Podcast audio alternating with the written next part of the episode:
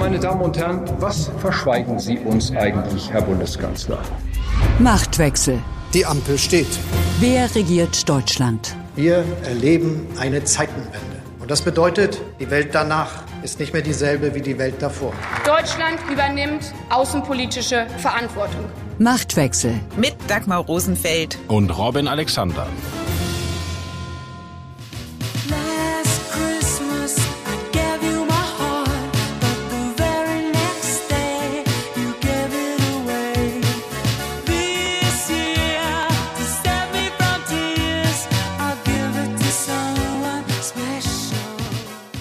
Mehr Lametta. Ein Satz, der das Lebensgefühl in Zeiten der Inflation ziemlich gut trifft. Der Winter wird hart werden. Das ist aus der Bundesregierung immer wieder zu hören. Hart sind auch die Ampelparteien in den vergangenen Tagen miteinander umgegangen. So hart, dass Robert Habeck in Meseberg auf der Pressekonferenz das tun musste, was Wham Last Christmas tat.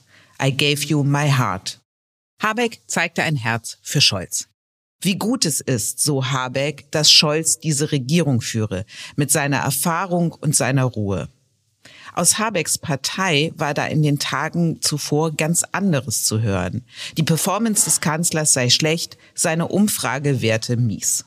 Was die Kabinettsklausur in Meseberg gebracht hat, außer warmer Worte für den Kanzler und einer Wortneuschöpfung des Finanzministers, die da Rendite Autopilot heißt, darum geht es in dieser Folge von Machtwechsel. Außerdem sprechen Robin und ich über die Chaostage im Konrad-Adenauer-Haus und über die neue Freundschaftsachse München-Schwerin. Wir können jetzt und an dieser Stelle sagen, all die Entscheidungen, die wir in den letzten Wochen und Monaten getroffen haben, sind dazu geeignet, dass genau dieses Ziel, dass wir den Winter überstehen können als Land, dass wir das hinbekommen für unsere Volkswirtschaft, dass wir das auch wirklich geschaffen können. Das hat Olaf Scholz nach der Kabinettsklausur in Meseberg erklärt.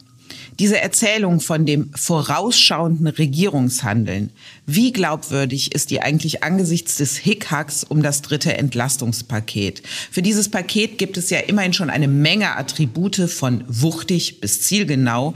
Nur der konkrete Inhalt, der ist immer noch nicht klar. Robin, warum hat da auch das Treffen in Meseberg nicht mehr Klarheit gebracht? Das war vielleicht einfach das falsche Format. Also Kabinettsklausur und dann in so einem Schloss und großer Aufwand, das erweckt immer den Eindruck, jetzt werden die wichtigen Dinge vereinbart. Aber in Wirklichkeit können ja die zentralen Entscheidungen nur im Koalitionsausschuss getroffen werden. Und der muss jetzt irgendwann noch kommen. Jetzt haben die Parteien erstmal noch so Fraktionsklausuren, besprechen sich untereinander. Und dann wird, ich würde mal sagen, bis Mitte, Ende nächster Woche muss dann endlich dieses Entlastungspaket stehen. Aber das wird halt tatsächlich nicht zwischen den Ministern ausgedealt, sondern zwischen den führenden Leuten und den Parteivorsitzenden. Aber das heißt doch, dass die Erzählung, wir sind vorbereitet, nicht funktioniert, weil seit Wochen hören wir jetzt schon, dass dieses Entlastungspaket kommen wird. Ja, das stimmt. Also die Erzählung, wir sind vorbereitet, die Olaf Scholz ja immer mit der Geschichte verbindet, sozusagen vom ersten Tag seiner Kanzlerschaft habe er gesagt, was ist eigentlich auf den Gasmärkten los? Warum sind wir so von Russland abhängig und welche Alternativen gibt es? Man sieht ja, dass es nicht stimmt. Ja, also das ist die Gasumlage wurde unter hohem Druck geschrieben. Mittlerweile sagt die Regierung, dass dort ein Fehler gemacht wurde und auch so einfach wichtige strukturelle Entscheidungen wie lassen wir die letzten drei AKWs jetzt ein bisschen laufen oder nicht, die sind immer noch nicht getroffen. Also das ist einfach so, es kann auch nicht anders sein, weil mit der russischen Krieg in der Ukraine hat sich ja die Lage verändert. Und es ist ja immer noch so, ich, ich will einmal daran erinnern, wir haben eine Regierung, die mal angetreten ist, Energie künstlich zu verteuern. Das war ja die Idee über eine CO2-Bepreisung Energie teurer zu machen, um auch die Leute zum Sparen zu bringen, um die fossilen Energien rauszudrängen. Und jetzt haben wir eine Regierung, die alle Hände voll zu tun hat, irgendwie die Energiepreise runterzubringen, dass sie überhaupt noch bezahlbar werden für Unternehmen und Bürger.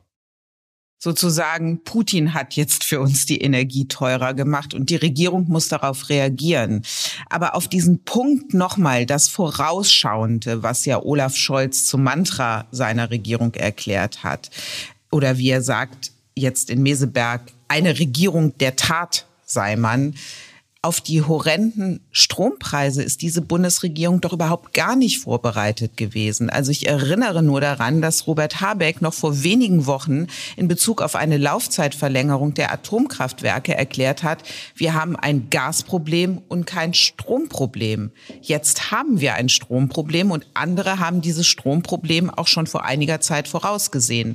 Wie kann es sein, dass da die Regierung gar nicht darauf vorbereitet ist. Ja, das ist wirklich sehr interessant, weil das ist ja kein Satz, der Habeck irgendwo rausgerutscht war. Das hatten die Grünen sicher als zentrale Parole überlegt. Und alle Grünen, Nuripur, Ricarda Lang, Frau Baerbock, Habeck haben das immer wieder gesagt. Da gibt's ja sogar mittlerweile im Internet so höhnische Zusammenschnitte.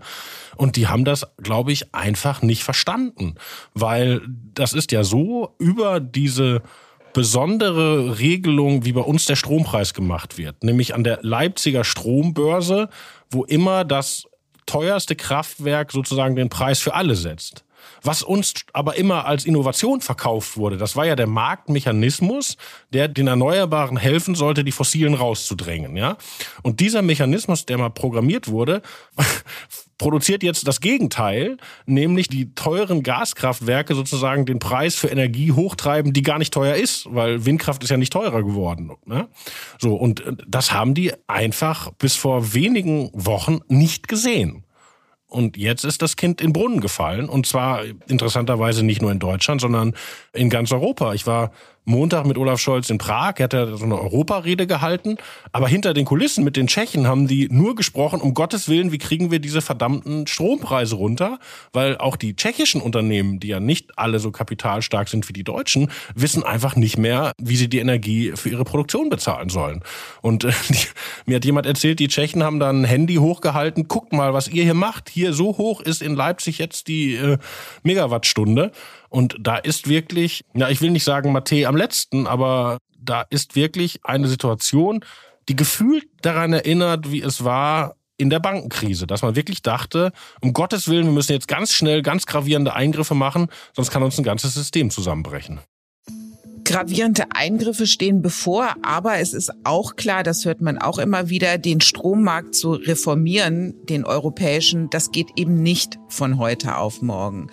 Und um zumindest kurzfristig in Deutschland ein bisschen was zu tun. Da ist es doch jetzt unerlässlich, diese drei verbleibenden AKWs weiterlaufen zu lassen. Je länger aber diese Entscheidung rausgeschoben wird, desto schwieriger wird nachher ein Weiterbetrieb. Ist da in der Regierung irgendwas zu hören, dass da jetzt bald eine Entscheidung getroffen wird? Ja, das muss ja. Also da, so, sonst hätte man den Moment verpasst. Und da ist tatsächlich, da stehen Identitäten, politische Identitäten stehen dem Handeln entgegen. Also man kann das immer mal aus dem Außenblick sehen. Der Economist, das ist der, eine, eine liberale britische Zeitung, die sehr positiv über die Ampel eigentlich schreibt, die sagt, das Weiterlaufen lassen der AKWs ist ein No-Brainer. Also eigentlich eine, eine Selbstverständlichkeit, über die man gar nicht nachdenken muss. Aber in Deutschland muss man darüber nachdenken, weil halt die Grüne Partei hat ihre Identität viel stärker als in, in Friedensfragen an dieses Abschalten der AKWs geknüpft. Und Jürgen Trittin hat äh, Habeck mit einem Sonderparteitag gedroht, ja. Und die Grünen haben jetzt ihren richtigen Parteitag. Also das ist wirklich schwierig. Und ich würde prognostizieren, sie machen einen politischen Kompromiss. Es gibt ja drei AKWs und eins davon ist ja in Bayern, dieses ISA 2. Und ich denke, dass sie das weiterlaufen lassen. Interessanterweise gibt es ja auch eine Entscheidung des Münchner Stadtrats, wo Rot-Grüne Mehrheit hat, das so zu tun. Und dann wird man das der grünen Basis verkaufen. Das müssen wir tun, weil das ist die Schuld der CSU mit ihrer völlig verfehlten Energiepolitik. Die CSU hat nicht genug Windräder gebaut. Die CSU hat die Leitung aus dem Norden versemmelt und deshalb muss jetzt dieses eine bayerische AKW wegen der angeblichen Torheit der CSU weiterlaufen. Dann hättest du aber nur eins von dreien. Ja, und ein klassischer politischer Kompromiss. Ein politischer Kompromiss ist auch diese Gasumlage gewesen, weil Grüne und SPD hätten gerne eine Übergewinnsteuer gehabt, die ist mit der FDP nicht zu machen und dann ist eben eine Gasumlage konzipiert worden, wo auf die Gaskunden sozusagen Mehrkosten verteilt werden. Und diese Gasumlage hat aber vor Meseberg für wahnsinnige Debatte gesorgt, weil von ihr auch Konzerne profitieren können, die es gar nicht nötig haben, gestützt zu werden. Und der SPD-Chef Lars Klingbeil hat zum Beispiel dann gesagt, am Ende zählten in der Politik nicht nur schöne Worte, es müsse vor allem die Substanz stimmen. Und das ging ganz klar gegen Habeck, der als Erschaffer der Gasumlage gilt. Aber zur Wahrheit gehört doch auch, Habeck hat diese Gasumlage nicht im Alleingang beschlossen, sondern da waren ein paar mehr, Menschen dran beteiligt. Robin, lass uns noch mal angucken, wie ist diese Gasumlage zustande gekommen und welche Rolle hat der Kanzler dabei gespielt? Ja, das ist eine gute Idee, weil das ist wirklich eine sehr lehrreiche Geschichte, die da passiert ist. Also das Problem ist, dass die Unternehmen, um die es geht, beliefern ja nicht den Endverbraucher, ja, sondern die liefern vor allen Dingen den Stadtwerken, ja. Und die haben langfristige Verträge, die jetzt einfach von den Russen nicht mehr bedient werden. Ja? Also die haben einen Vertrag, die, also theoretisch in einer idealen Welt könnten die jetzt Gazprom einfach verklagen. Ja? Geht aber nicht, dauert Jahre. Das heißt, die müssen Gas besorgen. Und wenn man Gas kurzfristig besorgt, muss man das halt auf diesen Spotmärkten tun. Also das ist das, wo eigentlich nur die Überschüsse äh, vertickt werden. Und die Bundesregierung hat ja die Parole ausgegeben, damit wir durch den Winter kommen, kaufen wir um jeden Preis. So, und wann immer man einen Markt betritt mit der Parole, ich kaufe um jeden Preis, ist natürlich die Antwort, oh, ist gerade teurer geworden. So, und das ist jetzt unfassbar teuer. Und die zwei dieser Unternehmen, nämlich eins, das vor kurzem noch Gazprom Germania war, jetzt aber anderen, den Deutschen gehört, und dieses Uniper, hätten das nicht geschafft. Die brauchen halt frisches Geld. Und die Frage war, wie kriegen die diese Milliarden? Ja, und da gibt es die Theorie, man hätte das einfach aus dem Bundeshaushalt machen können und Christian Lindner hätte das aus äh, schierem politischen Beharren auf der Schuldenbremse verhindert. Das stimmt aber nicht, sondern wenn man sich anguckt, das hat Habeck und seine Leute besprochen mit den Leuten im Kanzleramt. Und im Kanzleramt, der Mensch, der solche Finanzfragen bespricht, ist der Staatssekretär Jörg Cookies. Also jemand, der wirklich was von Banken versteht. Der war mal selber bei Goldman Sachs Banker. Und die haben auch mit Ratingagenturen gesprochen.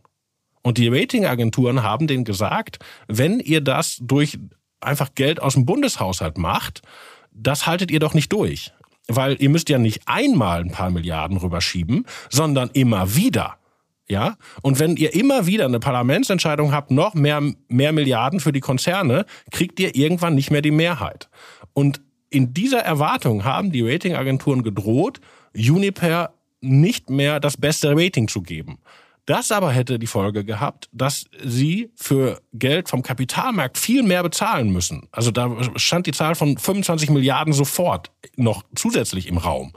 Deshalb diese Lösung, über eine Umlage zu gehen, ist äh, nicht irgendwie die Verstocktheit der Schuldenbremsenfraktion, sondern ist die Expertise von Kanzleramt und Wirtschaftsministerium und angeschlossenen hochbezahlten Juristen. So kann man es besser den Kapitalmärkten verkaufen. Robert Habeck hat dann aber erklärt, nachdem es ja die Kritik an der Gasumlage gab, auch seine Berater hätten ihm sozusagen die Komplexitäten des Gasmarktes nicht richtig erklärt. Man habe das nicht richtig durchdrungen. Das passt natürlich nicht zu der Erzählung, die du gerade ablieferst. Ich glaube, es stimmt auch nicht. Da hat sich Robert Habeck, glaube ich, um Kopf und Kragen geredet. Und das war ja, er war bei einem Termin in, im Münsterland bei lokalen Unternehmern. Und unser Kollege Philipp Vetter ist da mitgereist, also hinterhergefahren, um das zu hören. Und wenn der nicht aufgepasst hätte, hätte das die Öffentlichkeit gar nicht mitbekommen, dass Habeck das gesagt hat, ja. Und es stimmt auch nicht. Weil man kann wirklich rekonstruieren. Die haben diese Gasumlage aufgesetzt und haben damals schon gewusst, es gibt ein Problem, weil das halt auch Unternehmen beantragen können, die es gar nicht brauchen. Und dann gab es ein Unternehmen, RWE, die gesagt haben, wir werden das nicht tun. Aber die anderen haben es nicht gesagt. Und intern haben die dann ausgerechnet, selbst wenn die Unternehmen, die es nicht brauchen, es beantragen, ist es immer noch so, dass die Unternehmen, die es wirklich brauchen, den Löwenanteil kriegen. Also da war immer die Rede von im Verhältnis 9 zu 1. Ja? Und dieses 9 zu 1 Verhältnis war ein Streuverlust, den man glaubte, einfach eingehen zu müssen, weil das halt, man hatte keine andere Idee. Und man hatte auch die Idee, dass man es politisch durchkommunizieren kann, weil man eben sagt, okay, ein Teil ist halt, geht an Unternehmen, die es gar nicht brauchen, aber neun von von zehn Euro gehen neun schon an die, die es brauchen. Und man dachte, man käme damit in der Öffentlichkeit durch. Aber als die Öffentlichkeit dann darauf kam, hat man sich das Argument nicht getraut und Habeck hat stattdessen gesagt, es ist alles wahnsinnig kompliziert. Was ich noch bemerkenswert fand in der ganzen Debatte um die Gasumlage, ist, dass in dem Moment, wo die Kritik daran sehr, sehr laut wurde und es für Habeck, was sein Image angeht und sein Handeln als Wirtschaftsminister schwierig wurde, da verkündete er plötzlich, dass der Füllstand der Gasspeicher schon bei 82 Prozent liege. Und das sei viel schneller als erwartet, so Habeck. Für mich die Botschaft dahinter, alles richtig gemacht. Schönes Ablenkungsmanöver, um zu zeigen, wie erfolgreich er doch als Wirtschaftsminister ist. In Meseberg hat er es dann so formuliert. Das ist in der Tat so, dass die Vorbereitung auf den Winter früh angefangen haben, was die Energieversorgungssituation in Deutschland angeht.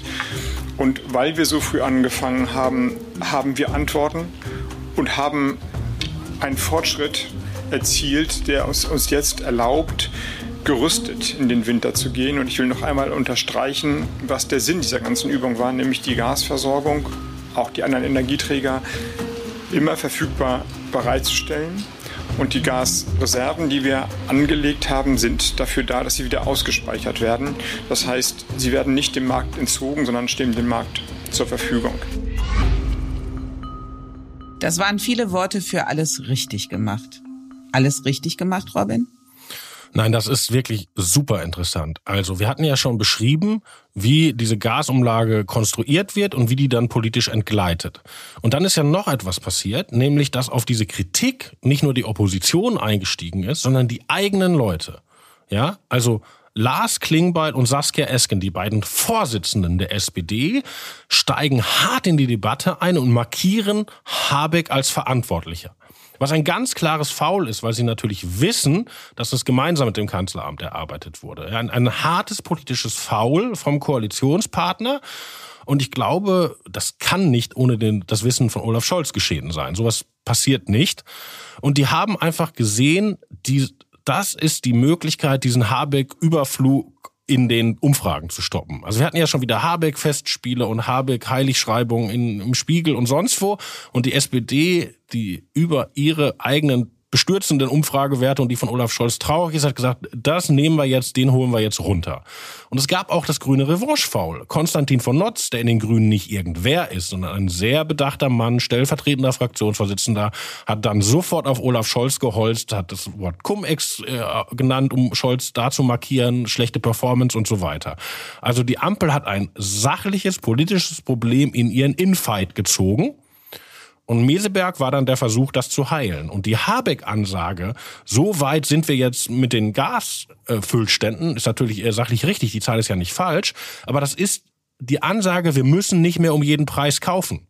Also da hatten wir am Anfang schon besprochen. Die Regierung geht auf einen Markt und sagt, bevor es hier kalt wird, gibt das Zeug her, wir zahlen jeden Preis. Die Preise gehen durch die Decke. Und jetzt der Versuch, wir sind schon erstaunlich weit gekommen. Klammer auf, unausgesprochen, vielleicht müssen wir nicht mehr zu jedem Preis kaufen. Und die Preise sind ja auch sofort runtergegangen, interessanterweise. Also der Markt hat das sofort verstanden. Aber es ist natürlich schon bedenklich, dass aus dieser internen Ampellogik also ist Habeck gerade besonders beliebt, ist Scholz gerade besonders unbeliebt, ähm, wie kann man das als SPD ändern, wie kann man sich als Grüne wehren, dass daraus dann etwas wird, was mit unserer Energiepolitik zu tun hat. Also das ist, wenn man Scholz eigenen Anspruch nimmt und sein einziger Anspruch ist ja eigentlich, ich kann handwerklich sehr gut regieren.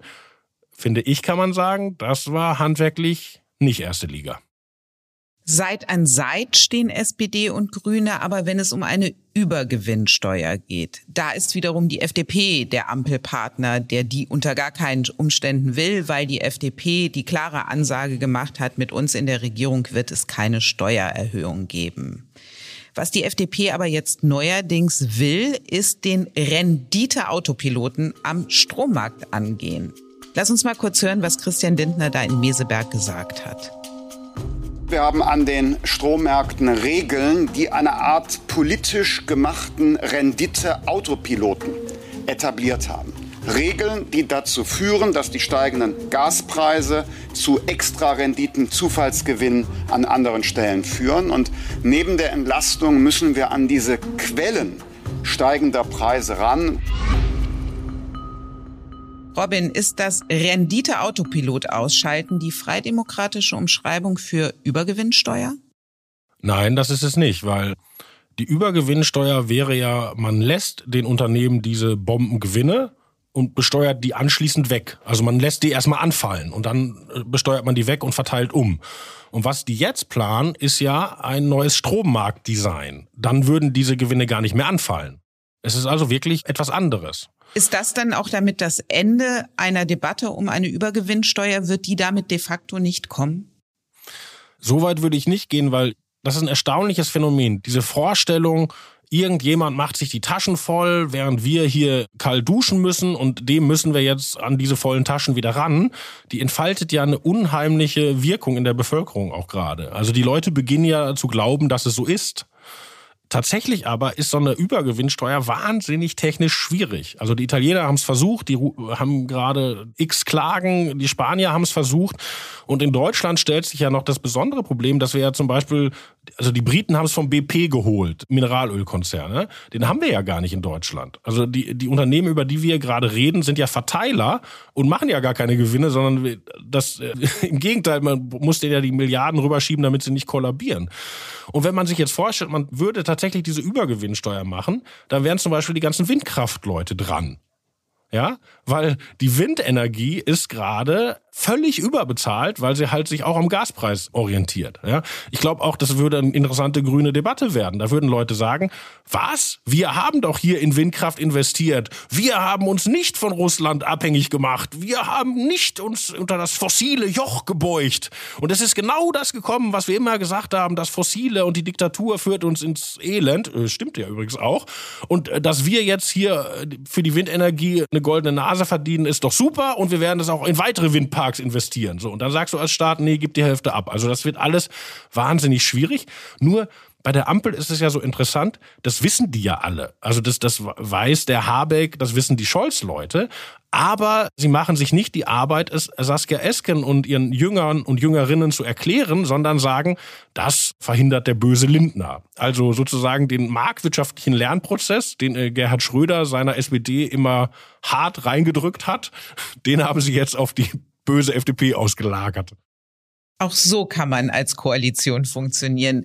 Mein Fazit nach Meseberg ist, Robert Habeck ist froh, dass Scholz Kanzler ist. Christian Lindner mag es trotz Schuldenbremse wuchtig beim Entlastungspaket. Das Wort wuchtig hat er da benutzt. Und Olaf Scholz ist stolz, dass immer noch unklar ist, was denn jetzt konkret im Entlastungspaket drin sein soll. Auf die Frage eines Journalisten, ob er denn wenigstens etwas Konkretes zum Zeitpunkt sagen könne, hat Scholz in Meseberg so geantwortet. Dass Sie davon nicht so viel mitbekommen haben, macht mich professionell stolz. Das werden Sie dann auch rechtzeitig mitkriegen. Auch das möchte ich mit äh, Klarheit sagen. Eine Politik der Verschwiegenheit ist das wirklich ein Grund, stolz zu sein in dem Moment, wo sich so viele Menschen in diesem Land fragen, wie soll es im Winter klappen? Wie kommen wir durch den Winter? Ich finde auch, das ist für einen Kanzler zu kleine Münze. Also das ist so ein Scholz-Ding, weil Scholz halt so wahnsinnig stolz ist, dass aus der SPD, aus der man immer alles wusste, mit der Übernahme sozusagen seiner Kanzlerkandidatur Journalisten nichts mehr erfahren haben und wir hingegen über die Unionskämpfe im Bundestagswahlkampf ja viel wussten. Das gebe ich ihm auch den Punkt. Aber jetzt reden wir doch in anderen Dimensionen. Und da nach so einer Regierungsklausur den Journalisten Edge zu sagen, naja, hm. Im Hinterzimmer. Was ist los im Konrad-Adenauer-Haus? Das fragt sich nicht nur unser Hörer Frank-Jürgen Bachmann. Man hört, so schreibt uns Herr Bachmann, Friedrich Merz habe mehrmals seinen Büroleiter entlassen. Von wem man wiederum wenig hört, das ist der CDU-Generalsekretär Mario Chaya. Der scheint das Adenauer Haus so zu führen, wie er Führung in der Berliner Landes-CDU gelernt hat. Wenn es nicht läuft, einfach weiterlaufen lassen. Und was den von unserem Hörer angesprochenen Büroleiter angeht, Friedrich Merz hat in der vergangenen Woche tatsächlich seinen Büroleiter mal wieder entlassen. Diesmal ist es Marian Bracht gewesen, der gehen musste. Robin, warum hat Bracht es nicht gebracht? Das Interessante daran ist, die äh, CDU-Parteizentrale war ja eine Merkel-Behörde und eine sehr vernachlässigte Merkel-Behörde. Da ist ja nicht viel passiert in den Merkel-Jahren. Da spielte die Musik ja im Kanzleramt. Und mit der Übernahme von Friedrich Merz vom Parteivorsitz verband sich in der, in der Partei die Erwartung, oh, jetzt legen wir richtig los, jetzt machen wir was Neues. Und äh, das hat nicht ganz geklappt. Also Merz hat erst eine Büroleiterin eingestellt, eine Frau, die viele Jahre heftig für ihn getrommelt hat und nach wenigen Wochen hat er sie wieder gehen lassen, weil es wohl nicht so gut funktioniert hat. Und hat dann einfach jemanden eingestellt, der immer schon im Adenauer war, der schon der Büroleiter von Peter Tauber war. Und den hat er jetzt am letzten Freitag wieder des Postens erhoben. Also er, er hat da einfach kein Glück mit dem Personal und was eigentlich noch krasser ist, man hat den Eindruck, er hat da überhaupt keinen Bock drauf. Also Merz agiert in der Fraktion durchaus erfolgreich. Da macht er eine erfolgreiche Oppositionsarbeit. Er stellt den Bundeskanzler. Der reist nach Kiew, reist nach Polen, wo Scholz zu spät oder gar nicht hinreist. Auch der vielleicht wichtigste Beschluss des Bundestages in dieser Legislatur, nämlich die Ukraine mit schweren Waffen zu unterstützen, wäre nicht zustande gekommen, wenn Merz da nicht sehr viel Druck gemacht hätte. Also das funktioniert im Reichstag erstaunlich gut. Aber im Adenauer Haus machen alle weiter wie eh und je.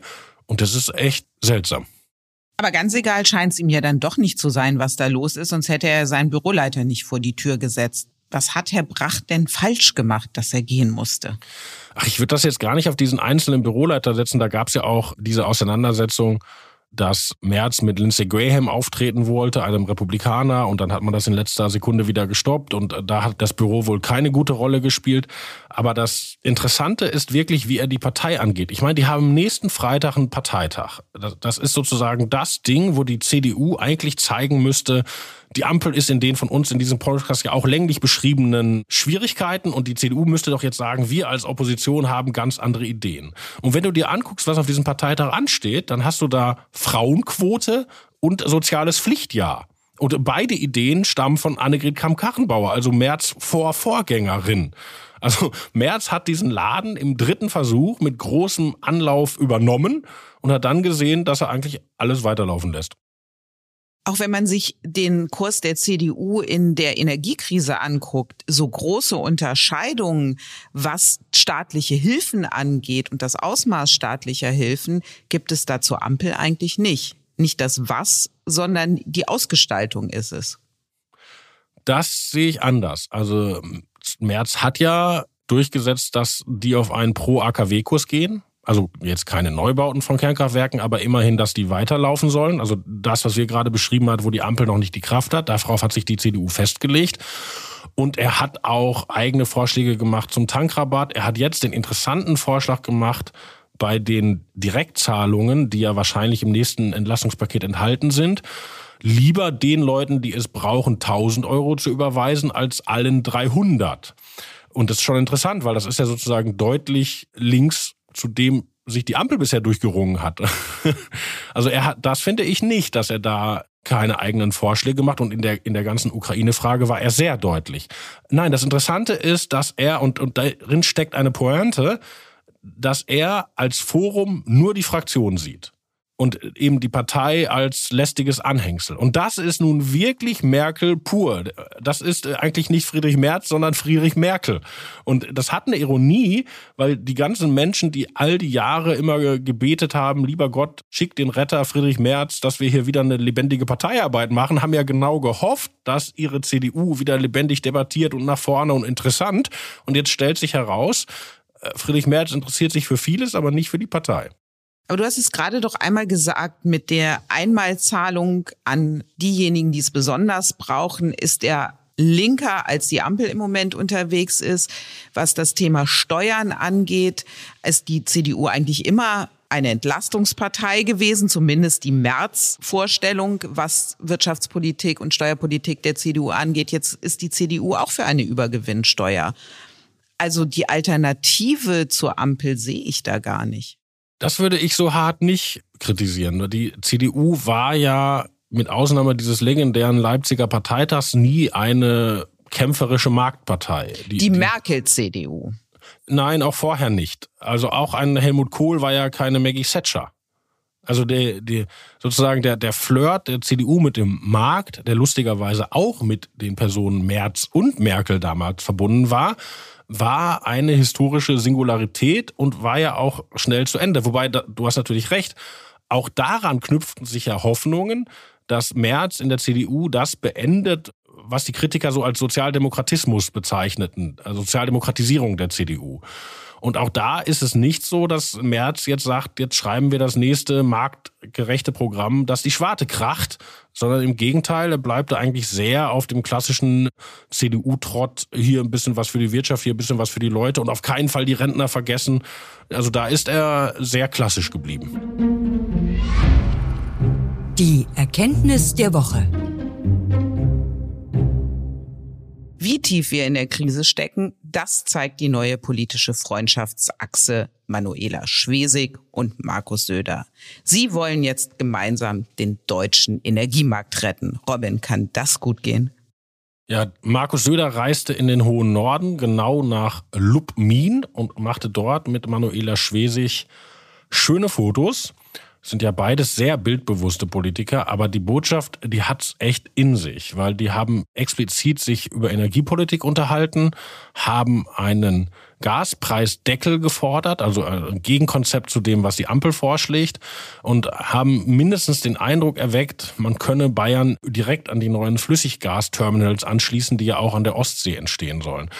Und das ist schon ein bisschen an der Grenze zu einem echten Hammer, weil Frau Schwesig hat ja nun für die deutsche Abhängigkeit von russischem Gas, also für die missliche Lage, in der wir alle sind, eine Menge getan, bis hin zu einer Tarnstiftung für den russischen Staatskonzern Gazprom. Haben wir alles hier ausführlich erklärt. Und auch Markus Söder und seine CSU haben einiges für die Abhängigkeit getan, weil kein Land ist so abhängig von russischem Gas wie Bayern, weil dort sehr wenige Windräder stehen und weil die großen Leitungen von den Windparks im Norden auch nicht fertig geworden sind, weil die CSU vor jeder Bürgerinitiative eingeknickt ist und immer gesagt hat, lass uns unter der Erde verbuddeln statt über dem Land und so weiter und so fort. Also wenn Schwesig und Söder eine Lösung für die Energiekrise präsentieren, dann ist es eigentlich das Verursacherprinzip. Verursacht haben diesen Podcast du und ich gemeinsam, lieber Robin, und wir werden auch nächste Woche wieder Verursacher des Podcasts sein denn die nächste Folge Machtwechsel kommt bestimmt. Zu hören ist sie auf welt.de und natürlich überall, wo es Podcasts gibt. Und das letzte Wort, das gehört wie immer dir, lieber Robin. Auf Wiederhören.